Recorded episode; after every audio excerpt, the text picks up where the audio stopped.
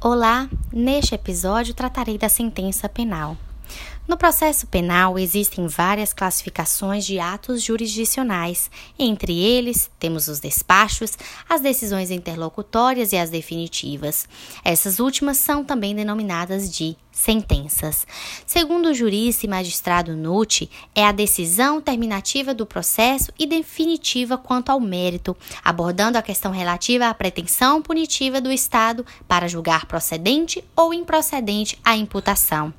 Ademais, todo o percurso do processo, esse que discutiu o direito de liberdade do indivíduo e, em contrapartida, o direito dever de punir do Estado. A sentença vai ser o marco final do conflito principiológico no primeiro grau de jurisdição. Elas podem ser classificadas em condenatórias e absolutórias.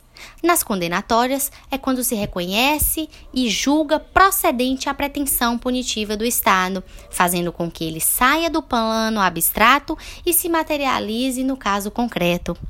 Na absolutória são as que não reconhecem a pretensão punitiva, negando sua concretização. Esse tipo de sentença pode ser dividido em própria, quando não há qualquer sanção ao acusado e absolutória imprópria que impõe medida de segurança.